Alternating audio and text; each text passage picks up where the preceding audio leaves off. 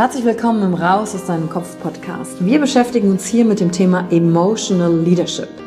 Wir handeln aus zwei Gründen, weil wir etwas fühlen wollen oder weil wir etwas nicht fühlen wollen.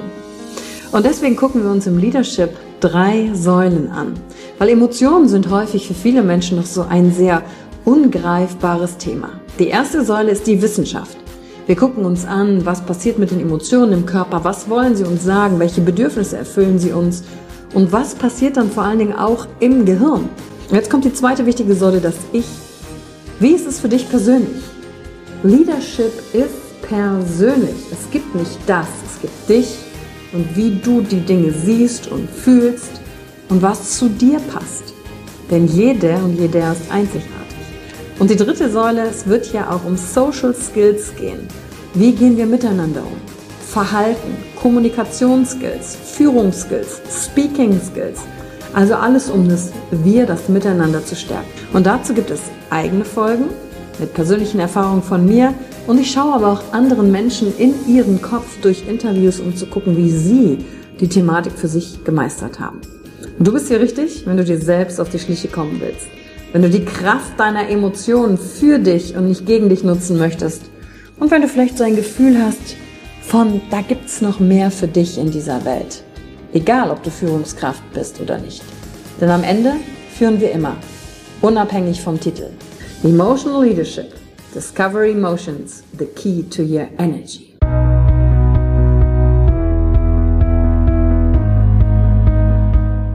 Hallo und herzlich willkommen bei einer neuen Folge von deinem Podcast Raus aus deinem Kopf. Hier holst du dir dein Wissen und deine Inspirationen rund um das Thema emotionale Intelligenz und Kompetenz. Danke fürs Einschalten. Viel Spaß mit der heutigen Folge.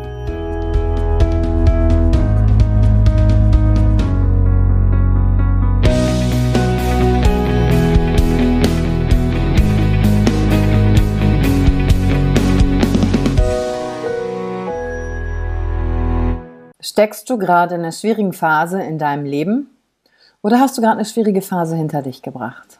Dafür ist die heutige Podcast-Folge da.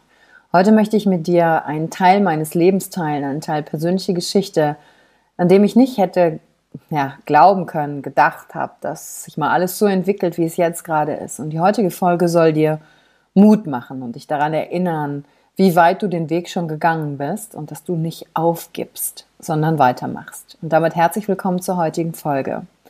Und äh, inspiriert hat mich diese heutige Folge dadurch, dass ich erst vor ein paar Tagen mal wieder in Wuppertal war. Meine Großeltern kommen daher und mein Vater ist da aufgewachsen und dementsprechend war ich als Kind auch häufiger dort und habe sogar eine Zeit lang in zwei verschiedenen Stadtteilen in Wuppertal gewohnt. Und vor ein paar Tagen bin ich an der Wupper entlang gefahren mit dem Auto weil ich dort zum Essen verabredet war. Und dann bin ich an dem großen Sparkassengebäude vorbeigekommen. Das ist ein riesen Hochhaus, was da steht und was man schon von weitem mitten im Stadtzentrum sehen kann. Und als ich da vorbeigegangen bin, habe ich mich erinnert, dass ich vor, ja, ich glaube, gut 15 Jahren ziemlich häufig in dieses Gebäude reingegangen bin mit einem kleinen Säckchen voll Bargeld, voller Münzen, um die dort in den Bargeldautomaten reinzutun und zu zählen und dann meine Schulden zurückzubezahlen. Und dieser Moment damals, vor 15 Jahren, da war ich so Anfang, Mitte 20, ähm, habe ich ein paar finanzielle Fehlentscheidungen getroffen, weil ich auch nie gelernt hatte, mit Geld umzugehen. Und ich kann mich noch ganz gut an dieses Gefühl erinnern, wie es war, wenn ich auf den Kontoauszug geschaut habe und da standen immer rote Zahlen. Und das einen großen Teil meines Selbstwerts ausgemacht hat. Ich habe halt gedacht, okay, wenn ich kein Geld auf dem Konto habe, dann scheine ich das Leben ja noch nicht verstanden zu haben. Dann scheine ja auch ich nichts wert zu sein. Und also habe ich überlegt, wie kann ich möglichst schnell das Geld zurückzubezahlen. Und in der Zeit habe ich damals diese verschiedenen Jobs gehabt für 10 Euro die Stunde stand ich an den Wochenenden super oft auf Flohmärkten. Das heißt, früh aufstehen, Sachen packen, mit dem Auto in der Kälte und im Dunkeln auf seinen Platz fahren, alles aufbauen. Und morgens früh kommen auf dem Flohmarkt ja schon immer die Leute mit der Taschenlampe auf dem Kopf, wenn du das schon mal gemacht hast, die dann gucken, was, ob du irgendwelche wertvollen Sachen dabei hast. Und das war ziemlich häufig meine Wochenenden, weil ich wusste, wenn ich die Sachen verkaufe, kann ich danach mit Bargeld, was ich nicht versteuern muss, sofort zur Bank gehen und dann kann ich meinen Schuldenbetrag reduzieren. Und ich glaube, mein Schuldenbetrag damals war etwas so um die 15.000 Euro, die ich hatte. Und es war echt viel. Und diese ganze Anstrengung, an die habe ich mich erinnert. Wie das war, wirklich auf das Konto zu schauen und dann im Kopf auf, auszurechnen, wie lange ich das noch machen muss, bevor wirklich alles abbezahlt ist. Und dann bin ich also immer nach dem Flohmarkt, meist montags, direkt zur Bank und dann war ich sehr freudig, weil ich endlich wieder Geld einzahlen konnte. Und ich konnte, konnte zusehen, wie die rote Zahl auf dem Bankkonto weniger geworden ist. Aber immer nur so ein Stückchen, weil wenn ich einen guten Umsatztag auf dem Flohmarkt hatte, waren das 250 Euro. Wenn ich einen schlechten hatte, waren es irgendwie ja, 60 Euro. Aber wie jeder Euro für mich damals gezählt hat, weil er ihn für mich gefühlt ein Stückchen näher meiner Freiheit gebracht hat.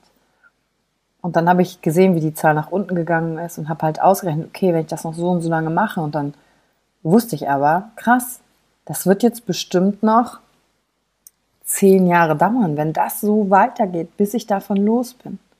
Und dann die ganzen Gedanken, die gekommen sind, die mich fertig dafür gemacht haben, was für Scheiß Entscheidungen ich in meinem Leben treffe, ähm, dass ich es nicht besser wusste, dass alle anderen es ja hinzukriegen scheinen und vor allen Dingen auch mit anderen nicht so richtig darüber reden zu wollen, weil ja, ich mich dafür geschämt habe. Mit Scham besetzt war das Ganze. Und dann natürlich, was mich auch dazu geführt hat, ganz, ganz viel zu arbeiten, diese drei Jobs gleichzeitig zu machen, weil ich nur angetrieben war davon, wie kann ich möglichst schnell meine Schulden zurückbezahlen und endlich bei Null anfangen. Und daran wurde ich erinnert, vor ein paar Tagen.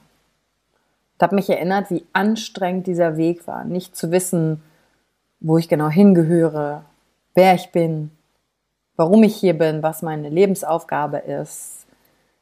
Ja, einfach irgendwie so eine innere Unsicherheit. Aber trotzdem war da dieses innere Gefühl von, du packst das, nicht aufgeben. Auch wenn es sich nicht schön angefühlt hat.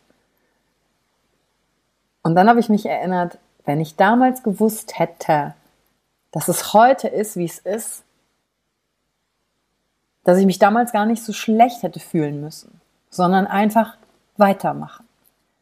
Einfach weitermachen. Und dass ich am Ende doch dahin gekommen bin, und mein Leben ist ja noch nicht vorbei, ich bin ja noch mittendrin, aber dass ich jetzt dahin gekommen bin, wo ich sein wollte. Und dass ich mir das aber damals in der Situation nicht habe vorstellen können. Und dann kam natürlich, als ich an der Sparkasse vorbeigegangen bin, dieses Gefühl von Dankbarkeit. Und auch Stolz. Und ich habe mich gefragt, okay, was habe ich eigentlich aus der Geschichte von damals gelernt? Zu wem hat mich das gemacht?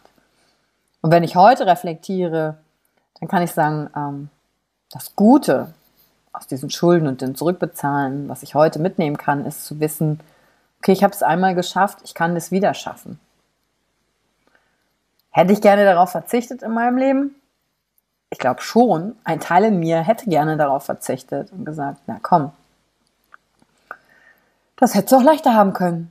Das Geld, was du an Schulden zurückbezahlt hast, hätte jetzt auch schon im Plus sein können.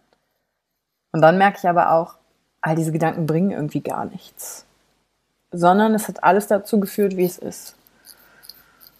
Und damit möchte ich dir Mut machen, wenn du vielleicht gerade in einer Phase steckst, wo es dir nicht gut geht, du nicht in einer Situation feststeckst, wo du nicht rauskommst, viele Dinge probiert hast und auch viel dabei bist zu tun, aber irgendwie denkst, diesen Zweifel hast, ach, bringt das überhaupt was? Und was ist, wenn es bei allen anderen funktioniert, nur bei mir nicht? Und du dich auch fragst, wann ist die Unterscheidung, aufzuhören, an einer Sache zu arbeiten für sich selbst oder weiterzumachen, weil es keinen Sinn ergibt, dann will ich dir Hoffnung machen und sagen, bleib dran. Gib nicht auf. Das wird am Ende gut. Du hast es schon so weit geschafft. Und nur weil das Ergebnis vielleicht noch nicht das ist, was du dir wünschst, hast du doch auf dem Weg, wo du jetzt bist, dich von so vielen Seiten kennengelernt und das Leben. Und das Ergebnis, die Zahl zum Beispiel bei mir auf dem Bankkonto, die kann ich auch hinterher nicht mitnehmen, wenn ich diese Erde wieder verlasse. Und dass du dich darauf konzentrierst, hey, was hast du schon geschafft bis jetzt? Wie weit bist du schon gekommen? Und zu erkennen, was für eine Kraft in dir sein muss, wenn du jetzt gerade noch in einer Situation feststeckst, die super schwierig für dich ist. Denn dass du stark bist, weiß ich aus dem Grund, weil du immer noch lebst, weil du diese Situation durchlebst. Oder vielleicht bist du schon durch. Vielleicht hast du das alles schon hinter dir gelassen. Dann ist die heutige Folge dafür da, dich daran zu erinnern, dass nochmal andere Zeiten waren und dass du das jederzeit wiederholen kannst, damit du dich auf deine Stärken besinnst. Gib nicht auf. Was auch immer du dir wünschst, welche Vorstellungen du hast, mach weiter. Mittendrin, gerade im Chaos, wenn man nicht weiß, wo vorne und hinten ist, fühlt es sich am schlimmsten an und am anstrengendsten. Und dann irgendwann geht die Zeit vorbei und du blickst so zurück und denkst, Hä? wie habe ich es eigentlich herausgeschafft? Wie ist es überhaupt passiert, dass jetzt plötzlich wieder alles, also alles gut ist? Und in der Phase, wo alles gut ist, kann dann auch wieder was passieren, das es durcheinander bringt. Aber was es macht, ist, dich zu stärken im Kern, dir deine Integrität dir gegenüber selbst zurückzubringen. Gib nicht auf. Mach weiter. Bleib dran. Du bist auf dem richtigen Weg. Und ich freue mich, wenn du dir in der nächsten Woche wieder die Zeit nimmst, reinzuhören. Danke dir. Danke für die Zeit, die du dir heute genommen hast, um dieser Folge zuzuhören. Damit hast du wieder etwas für dich getan, das dir niemand nehmen kann.